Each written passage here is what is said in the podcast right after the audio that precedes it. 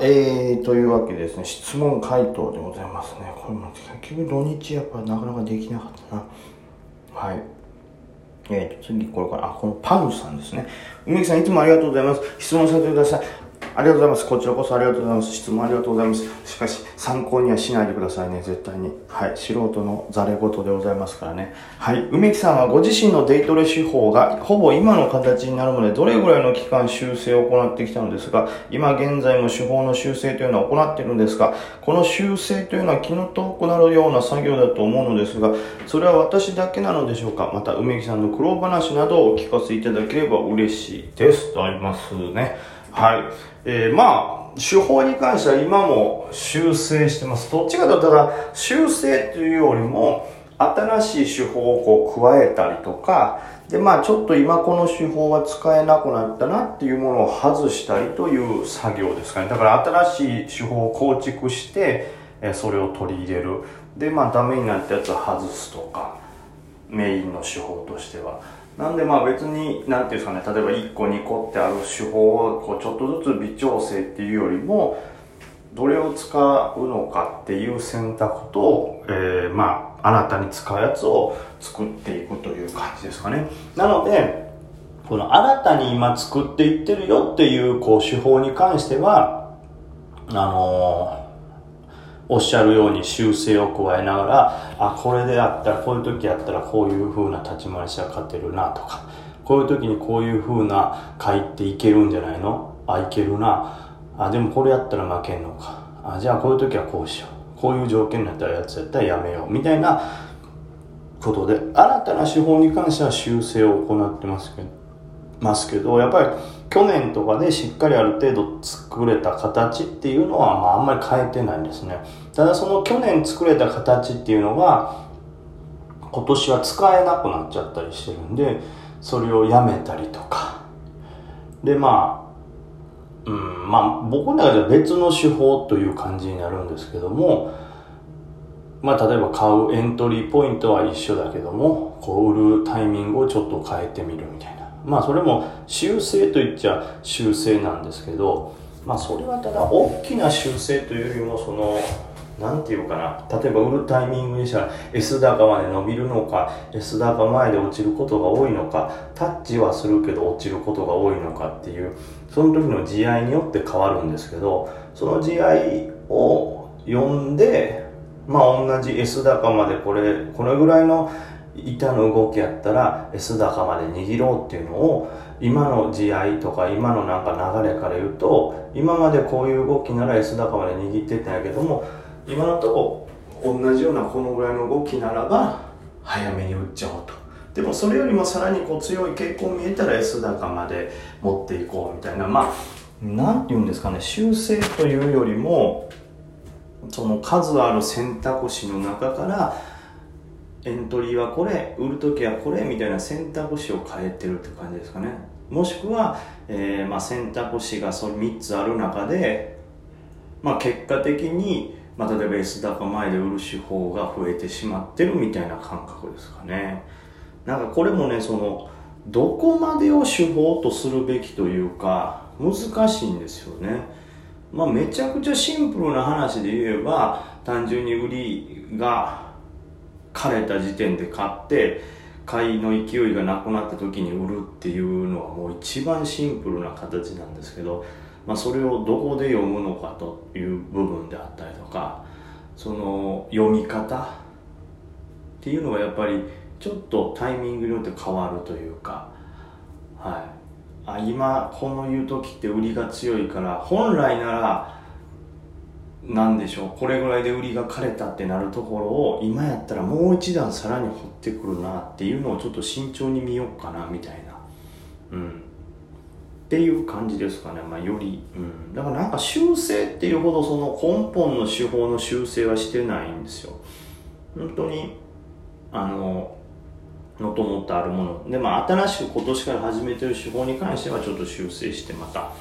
やっておりますかね。そんな感じですね。まあだから気の遠くなる作業というか、まあだから多分あれですけど、この作業がしんどいなって思い出したらもう多分、うん、できないような気はしますよね。そのいつまでか耐えたらいいかだから株って難しいんですけど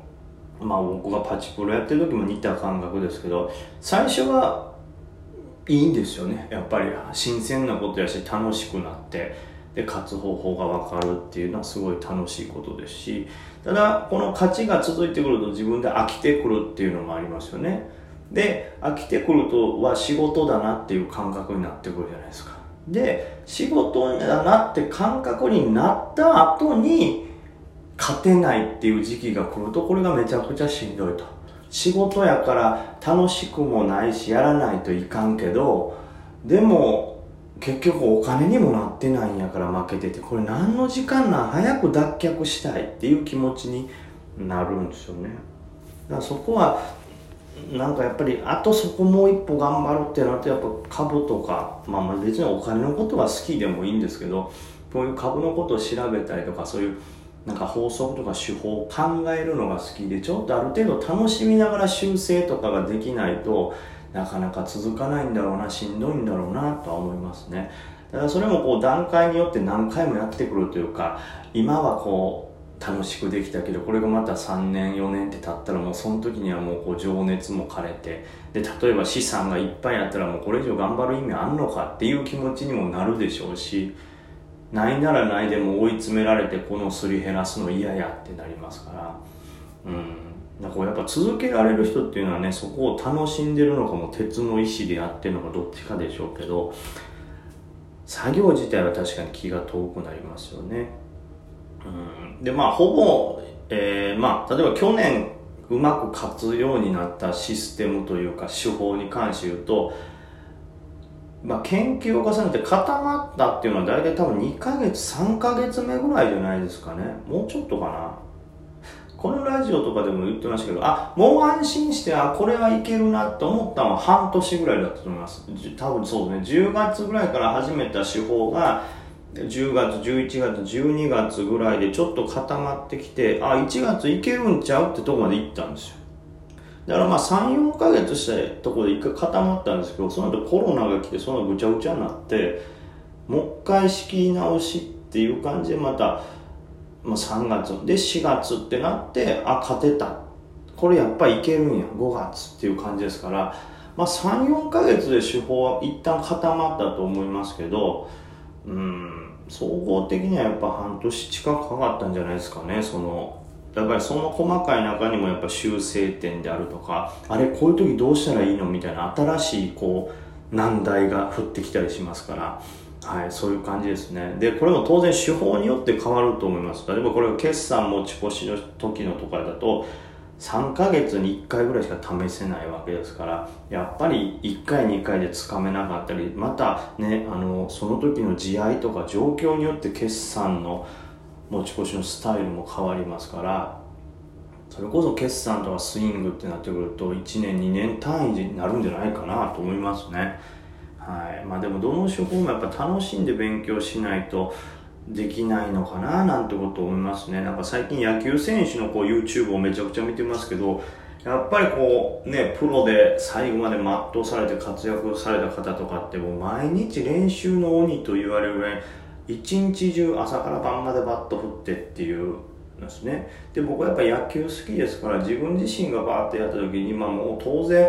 えー、ねバット振るのも楽しいやるし野球するのも楽しいってなりますけどこれがじゃあ本当に一日中365日考えてて飽きないかというか疲れたってならないかってとこですよね。そうなった時にやっぱそのプロの方ってそれを続けた上にさらに自分がプロ辞めた後も解説者とか監督コーチになって野球のことを研究し続けるっていうところを見るとやっぱりまあ維持とかそういうのもあるんかもしれないそういうタイミングで支えられる時もあるんでしょうけどやっぱり根本として大好きなんだろうなと飽きずにずっとやれるんだろうなとは思うんですよね。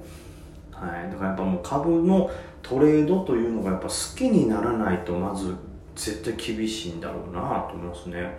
まあ、苦労話はね、いっぱいありますけども、なかなかもうあとお時間がこれ2分ぐらいしかないんでね、難しいですけど、まあ、これいろんなね、YouTube ライブでも喋ったりとか、なんか他の番組とかでも喋ってますけど、やっぱり最初はね、極端な話楽しようと思って、あの、なんかまあ、サロンじゃないですけどメルマガの人に直接教えてもらおうとか上手い人に教えてもらおうって言って近づきましたけどやっぱりそうやって簡単に設けられる上手い人に教えてもらいに行って簡単に教えてくれるみたいな手法とか、まあ、銘柄とかっていうのはやっぱ大体が詐欺でかはめ込みなんですよね。もう実際自分は自分でこうなんか誰かに聞きに行ってこう教えてもらった銘柄であったりとかなんかどっからか回ってきたみたいな DM とかで来たみたいな昔やってたなんかあれはじめましてこんにちはみたいなね DM でちょっと仲良くなって教えてもらったりとかなんかメルマが入ったりしたってもうほぼほぼはめ込みやったんでねそれだけはやっぱりこう、うん、楽したいからこそ隙を突かれるってわけじゃないですけど本当に困ってるんですよ。助けてください。わかんないんですよ。ああえ助けてくれるんですか？ありがとうございます。ってこの時掴んだ手の相手って大体悪魔やから本当に困って困って助けてしんどいっていう時に簡単にバッてこの時に出会う助けてくれる人って大体悪魔か死神でね自分のものを盗んでいきますからそうですね。それがうん、一番怖いとこですかね。しかもなんかそれが本当にいい人の顔して近づいてきたりしますからもうダメですよ。そのめちゃくちゃ気をつけないと。もうそれは俺はもう23回やって本当に後悔したというかね。やっぱ、今くら今考えてやっぱりねそうなんですよ。やるしかないということなんで。はい。もう仮想通貨もそう。600倍なんかになる銘柄とかないからあるんやろうけどそれはもう最初に掴んでる人らだけやから。はあ。仮想通貨25分の1の金になったしポロシャツもらっただけでしたよ本当。